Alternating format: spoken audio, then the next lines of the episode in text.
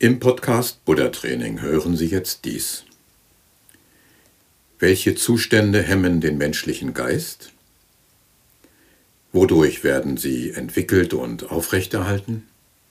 Und wie gelingt die Befreiung von ihnen? Ich bin Meinhard Knoll und begrüße Sie zum Thema geistige Hindernisse und ihre Auflösung.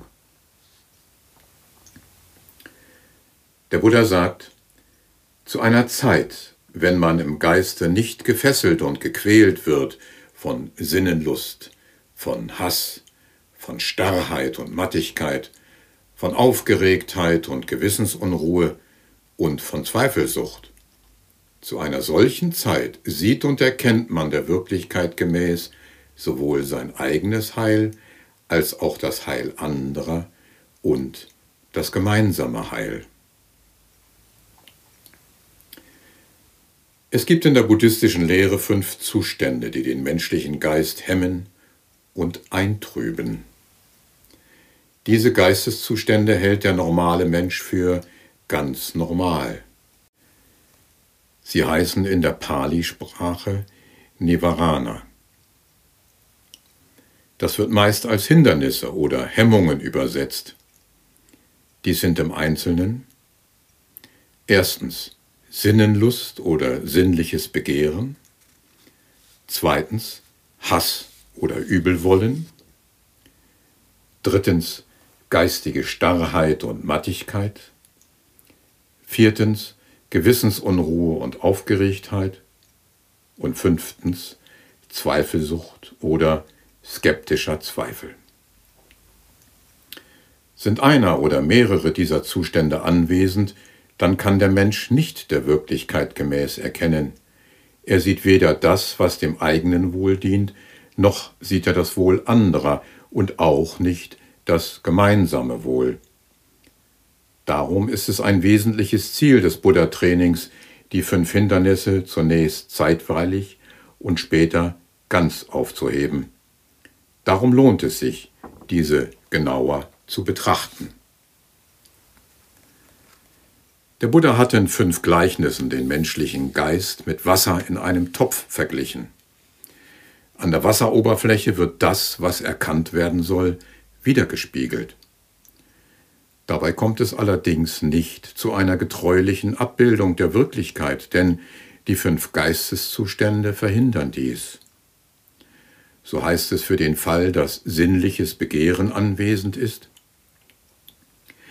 Es ist, wie wenn sich da in einem Topfe Wasser befindet, versetzt mit roter, gelber, blauer oder brauner Farbe. Wenn nun ein Mann mit gesunden Augen darin sein eigenes Spiegelbild zu sehen wünscht, so könnte er es nicht der Wirklichkeit entsprechend erkennen und wahrnehmen. Ebenso auch ist es, wenn man Begierde gefesselten, Begierde gequälten Geistes verweilt. Zu solcher Zeit erkennt man dann wirklichkeitsgemäß weder sein eigenes Heil, noch das Heil anderer, noch das gemeinsame Heil. Sinnliches Begehren verhindert also, dass sich das Erkenntnisobjekt zeigt, wie es ist, denn es erscheint gefärbt und dadurch begehrenswert. Welcher Art das Begehren ist, wird durch unterschiedliche Farben ausgedrückt. Selbst aus unserer Volksweisheit kennen wir dies. Wir sehen einen begehrten Gegenstand oder ein attraktives Wesen durch eine rosarote Brille. Später, bei nüchternerem Hinsehen, werden wir enttäuscht. Neben anziehenden und begehrten Sinnesobjekten gibt es auch solche, zu denen Ablehnung und Hass besteht. Der Buddha sagt im zweiten Gleichnis, es ist, wie wenn in einem über dem Feuer erhitzten Topfe das Wasser aufkocht und siedet. Wenn nun ein Mann mit gesunden Augen darin sein eigenes Spiegelbild zu sehen wünscht, so könnte er es nicht der Wirklichkeit entsprechend erkennen und wahrnehmen. Ebenso auch ist es, wenn man mit einem hassgefesselten, hassgequälten Geiste verweilt. Die zurückstoßenden Kräfte des Hasses werden hier durch das Aufwallen kochenden Wassers symbolisiert, Da gibt es keine glatte Wasseroberfläche, an der sich irgendetwas wirklichkeitsgetreu spiegeln könnte. Während begehrte Sinnesobjekte farbig verschönt wahrgenommen werden, sorgt der Hass dafür, dass verzerrte und entstellte Bilder an der brodelnd kochenden und zerrissenen Oberfläche des Geistes erscheinen. Es sind nicht nur anziehende und abstoßende Eigenschaften von Sinnesobjekten, die den Geist eintrüben. Es gibt eine geistige Starrheit und Mattigkeit, die den Menschen in gewohnten Bahnen dahintreiben und lustlos beharren lässt. Der Buddha sagt, es ist, wie wenn da in einem Topfe befindliches Wasser mit Moos und Wasserpflanzen völlig bedeckt ist. Wenn nun ein Mann mit gesunden Augen darin sein Spiegelbild zu sehen wünscht, so könnte er es nicht der Wirklichkeit entsprechend erkennen und wahrnehmen. Ebenso auch ist es, wenn man mit einem von Starrheit und Mattigkeit gefesselten und gequälten Geiste verweilt. Dieses Gleichnis für das dritte Hindernis spricht nicht von einer Wasseroberfläche, an der sich Sinnesobjekte mehr oder weniger gut spiegeln, denn anstelle des Spiegels ist etwas anderes da. Moos und Wasserpflanzen bedecken das Wasser. In den früheren Fällen folgte die Wahrnehmung dem Erscheinen von gefärbten oder verzerrten Bildern von Sinnesobjekten. In Anwesenheit des dritten Hindernisses wird der Spiegel verdeckt von einer Schicht aus Moos und Wasserpflanzen. Dieser Geisteszustand ist ein Beharren in dem, was zuvor schon da war, ein sich treiben lassen im Gewohnten, ein träumerisches Dösen in Schlaffheit. Manchmal fühlt sich das sogar bequem an. Aber es gibt auch weniger angenehmes, lustloses Beharren und ein sich nicht aufraffen können aus dem gegenwärtigen Zustand. Dies ist das Hindernis von geistiger Starrheit und Mattigkeit. Im Gegensatz dazu stehen geistige Aufgeregtheit und Gewissensunruhe. So heißt es im vierten Gleichnis. Es ist, wie wenn sich in einem Topfe vom Winde bewegtes, unstetes, unruhiges, aufwählendes Wasser befindet. Wenn nun ein Mann mit gesunden Augen darin sein eigenes Spiegelbild zu sehen wünscht, so könnte er es nicht der Wirklichkeit entsprechend erkennen und wahrnehmen. Ebenso auch ist es, wenn man mit einem von Aufgeregtheit und Gewissensunruhe gefesselten und gequälten Geiste verweilt. Das ist ein Zustand, der bei vielen modernen Menschen voll entfaltet ist. Ein großer Teil der Angebote von öffentlichen Senderanstalten, sozialen Medien, Internetseiten und Zeitungen fördert jede Art von Sensation, Aufregung und Unruhe. Auf solch wild bewegter Oberfläche des Geistes bildet sich kein klares Spiegelbild der Wirklichkeit. Im fünften Gleichnis heißt es zu Zweifelsucht und skeptischen Zweifel, es ist, wie wenn man einen Topf mit trübem, aufgestörtem, schlammigem Wasser ins Dunkle stellt. Wenn nun ein Mann mit gesunden Augen darin sein eigenes Spiegelbild zu sehen wünscht, so könnte er es nicht der Wirklichkeit entsprechend erkennen und wahrnehmen. Ebenso auch ist es, wenn man mit einem von Zweifelsucht gefesselten, gequälten Geiste verweilt und der aufgestiegenen Zweifelsucht Aufhebung nicht der Wirklichkeit gemäß erkennt. Zu einer solchen Zeit erkennt man dann wirklichkeitsgemäß weder sein eigenes Heil, noch das Heil anderer, noch das gemeinsame Heil. In diesem Gleichnis erkennen wir einen Sonderfall. Zuvor hing das wirklichkeitsgemäße Erkennen vom Wasser und seiner Oberfläche ab. Färbung, kochendes Aufwallen, Bedeckung mit Moos und Wasserpflanzen und schließlich Bewegung und Unruhe durch Wind. Im vorliegenden Fall kann trübes, aufgestörtes und schlammiges Wasser keine spiegelnde Oberfläche bilden. Und es kommt noch etwas hinzu. Der Topf mit trübem, aufgestörtem und schlammigem Wasser wird zusätzlich ins Dunkle gestellt. Da lässt sich nun wirklich gar nichts mehr erkennen. Es gibt Menschen, die sehen ihre eigene Skepsis als ihre Stärke an und bezweifeln alles. Sie pflegen die Zweifelsucht.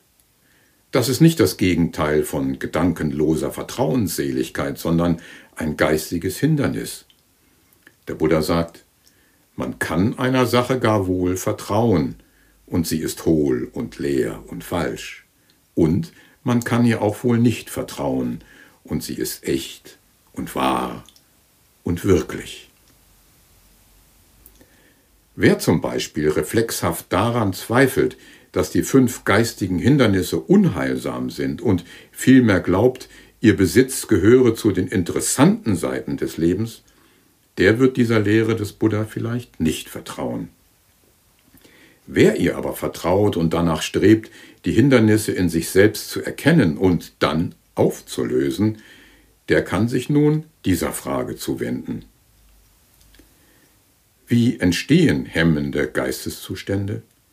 Wie gelingt ihre Auflösung und wie wird ihre neue Entstehung verhindert? Im ersten Buch der angereihten Sammlung sagt der Buddha zum sinnlichen Begehren, Kein anderes Ding kenne ich, wodurch in dem Maße die unaufgestiegene Sinnenlust zum Aufsteigen kommt und die aufgestiegene Sinnenlust zu Wachstum und Entwicklung gelangt, wie ein anziehendes Objekt. Wer nämlich über ein anziehendes Objekt unweise nachdenkt, in dem kommt die unaufgestiegene Sinnenlust zum Aufsteigen und die aufgestiegene Sinnenlust erlangt Wachstum und Entwicklung. Wenn sich die Aufmerksamkeit auf die anziehenden und lockenden Aspekte eines Sinnenobjekts richtet, kreisen die Gedanken um es herum.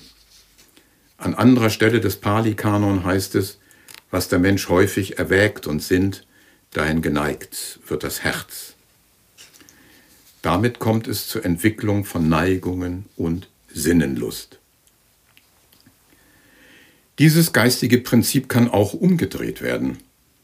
Der Buddha sagt, kein besseres Mittel kenne ich, wodurch die unaufgestiegene Sinnenlust nicht zum Aufsteigen kommt und die aufgestiegene Sinnenlust schwindet wie ein widerliches Objekt.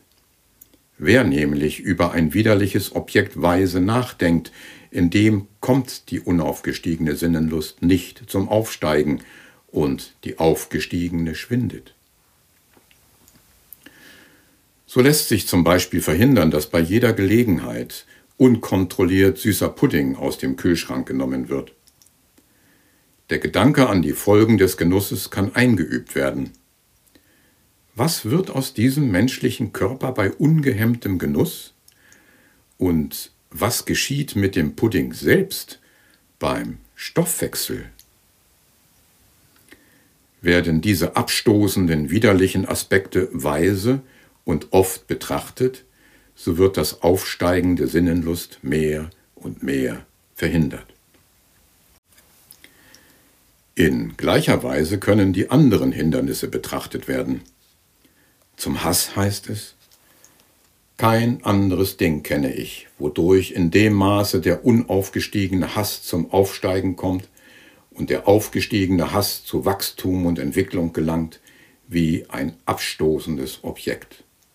Wer nämlich über ein abstoßendes Objekt unweise nachdenkt, in dem kommt der unaufgestiegene Hass zum Aufsteigen und der aufgestiegene Hass erlangt Wachstum und Entwicklung. Ein abstoßendes Objekt ist hässlich. Hässlich kommt von Hass. Zu hässlichen Menschen, Tieren, Gegenständen und Situationen wird durch häufiges und unweises Nachdenken Hass aufgebaut. Und das Mittel zur Befreiung davon? Kein besseres Mittel kenne ich, wodurch der unaufgestiegene Hass nicht zum Aufsteigen kommt, und der aufgestiegene Hass schwindet wie die Güte, die Befreiung des Herzens. Wer nämlich über die Güte, die Befreiung des Herzens weise nachdenkt, in dem kommt der unaufgestiegene Hass nicht zum Aufsteigen und der Aufgestiegene schwindet. Die Güte des Herzens lässt den Hass schmelzen wie Schnee in der Mittagssonne. Mehr zur Herzensgüte gibt es in der zehnten Folge dieses Podcasts. Metapraxis, grenzenlose, liebende Güte. Das dritte Hindernis ist geistige Starrheit und Mattigkeit. Der Buddha erklärt ihre Entstehung und Entwicklung. Kein anderes Ding kenne ich, wodurch in dem Maße die unaufgestiegene Starrheit und Mattigkeit zum Aufsteigen kommt und die aufgestiegene Starrheit und Mattigkeit zu Wachstum und Entwicklung gelangt, wie die Unlust und Trägheit, das faule Recken der Glieder, die Benommenheit nach dem Mahl und geistige Schlaffheit.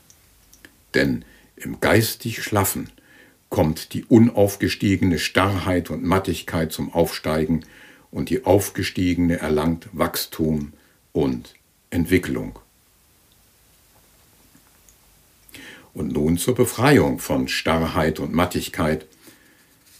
Kein besseres Mittel kenne ich, wodurch die aufgestiegene Starrheit und Mattigkeit nicht zum Aufsteigen kommt und die aufgestiegene Starrheit und Mattigkeit schwindet, wie die Geisteshaltung des Willenseinsatzes, des Vorwärtsstrebens und der kraftvollen Ausdauer. Wer nämlich seinen Willen einsetzt, in dem kommt die unaufgestiegene Starrheit und Mattigkeit nicht zum Aufsteigen und die aufgestiegene schwindet.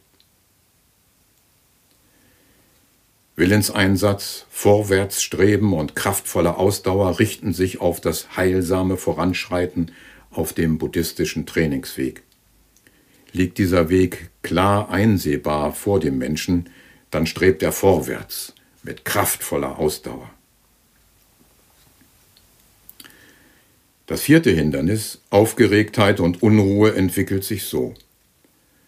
Kein anderes Ding kenne ich, wodurch in dem Maße die unaufgestiegene Aufgeregtheit und Gewissensruhe zum Aufsteigen kommt und die aufgestiegene Aufgeregtheit und Gewissensunruhe zu Wachstum und Entwicklung gelangt, wie die innere Unruhe. Denn im innerlich Unruhigen kommt die unaufgestiegene Aufgeregtheit und Gewissensunruhe zum Aufsteigen, und die Aufgestiegene erlangt Wachstum und Entwicklung. Und über die Auflösung dieses Hindernisses und die Verhinderung der weiteren Entstehung wird gesagt, kein besseres Mittel kenne ich, wodurch die unaufgestiegene Aufgeregtheit und Gewissensunruhe nicht zum Aufsteigen kommt und die aufgestiegene Aufgeregtheit und Gewissensunruhe schwindet, wie die innere Ruhe. Im innerlich Ruhigen nämlich kommt die unaufgestiegene Aufgeregtheit und Gewissensunruhe nicht zum Aufsteigen und die aufgestiegene schwindet. Diese innere Ruhe entwickelt sich auf dem Trainingsweg zunächst durch die Übung der Tugend. Hierzu gibt es die Podcast-Folge Nummer 5 von der Tugend. Im weiteren Verlauf der Entwicklung vertieft sich diese Ruhe durch die Entfaltung des Herzensfriedens in der Meditation. Eine spätere Podcast-Folge wird diesem Thema gewidmet sein. Und so entsteht das fünfte Hindernis, die Zweifelsucht. Kein anderes Ding kenne ich, wodurch in dem Maße die unaufgestiegene Zweifelsucht zum Aufsteigen kommt und die unaufgestiegene Zweifelsucht zu Wachstum und Entwicklung gelangt, wie unweises Nachdenken. Wer nämlich unweise nachdenkt, in dem kommt die unaufgestiegene Zweifelsucht zum Aufsteigen und die aufgestiegene erlangt Wachstum und Entwicklung. Zur Auflösung der Zweifelsucht und Verhinderung ihrer weiteren Neuentwicklung sagt der Buddha, kein besseres Mittel kenne ich, wodurch die unaufgestiegene Zweifelsucht nicht zum Aufsteigen kommt und die aufgestiegene Zweifelsucht schwindet, wie weises Nachdenken. Wer nämlich weise nachdenkt, in dem kommt die unaufgestiegene Zweifelsucht nicht zum Aufsteigen und die aufgestiegene schwindet. Die Fähigkeit des weisen Nachdenkens wird schrittweise auf dem buddhistischen Trainingsweg entfaltet. Die heilsame Aufhebung aller fünf Hindernisse führt den Menschen in einen anderen Geisteszustand. Da ist er froh und voller Freude. Auch hierzu gibt der Buddha Gleichnisse. Gleichnis zur Aufhebung der Sinnenlust. Angenommen, ein Mann nähme ein Darlehen auf und betriebe ein Geschäft, und sein Geschäft wäre erfolgreich, so dass er alle Schulden begleichen könnte, und es bliebe genug übrig, um eine Frau zu versorgen. In Erwägung dessen wäre er froh und voller Freude. Gleichnis zur Aufhebung des Hasses. Oder angenommen, ein Mann wäre erkrankt, leidend und in schlechter Verfassung, und das Essen bekäme ihm nicht, und sein Körper hätte keine Kraft, aber später würde er sich von der Krankheit erholen, und das Essen bekäme ihm wieder, und der Körper erstarkte wieder, in Erwägung dessen wäre er froh und voller Freude. Gleichnis zur Aufhebung der geistigen Starrheit und Mattigkeit. Oder angenommen, ein Mann wäre im Gefängnis eingesperrt oder später würde er freigelassen, er wäre sicher und heil, ohne etwas von seinem Besitz eingebüßt zu haben. In Erwägung dessen wäre er froh und voller Freude. Gleichnis zur Aufhebung der Gewissensunruhe und Aufgeregtheit. Oder angenommen, ein Mann wäre ein Sklave, nicht selbstständig, sondern von anderen abhängig, der nicht hingehen kann, wohin er will.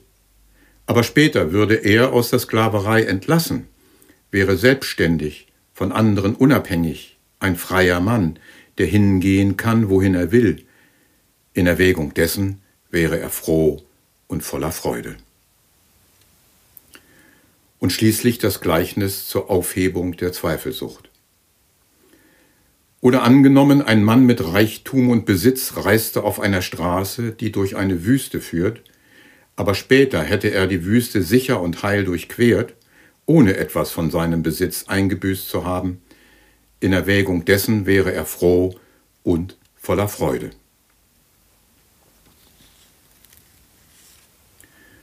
Ausblick. Was ohne die fünf Hindernisse möglich ist. In den Lehrreden des Buddha wird die zeitweise Aufhebung der Hindernisse als Voraussetzung genannt, in die meditativen Vertiefungen zu gelangen. Wenn der Mensch die Hindernisse als aufgehoben erkennt, steigen innere Helle und Freude in ihm auf. Diese gehen dann in eine geistige Verzückung über, die der normale Mensch nicht kennt. Es ist das Erleben emporreißender Energien. Und dann geht es noch weiter. Der Körper findet in eine tiefe Ruhe und ein überweltliches Wohl breitet sich aus. Dies ist der Weg in die Einigung des Herzens im Zustand des Samadhi. Da reicht die Sprache nicht mehr hin. Dennoch werde ich die meditativen Vertiefungen in einer der kommenden Podcast-Folgen besprechen. Sie sind eine der Stufen auf dem Trainingsweg des Buddha. Hier schreitet der Mensch ganz allmählich voran. Der Buddha sagt, gleich wie das große Meer allmählich tiefer wird, allmählich abfällt, allmählich sich aushöhlt und kein jäher Abfall vorhanden ist, ebenso auch ist in dieser Lehre und Disziplin die Schulung eine allmähliche, ist die Betätigung eine allmähliche, ist das Fortschreiten auf dem Pfade ein allmähliches, und es gibt kein plötzliches Vordringen zur vollen Erkenntnis.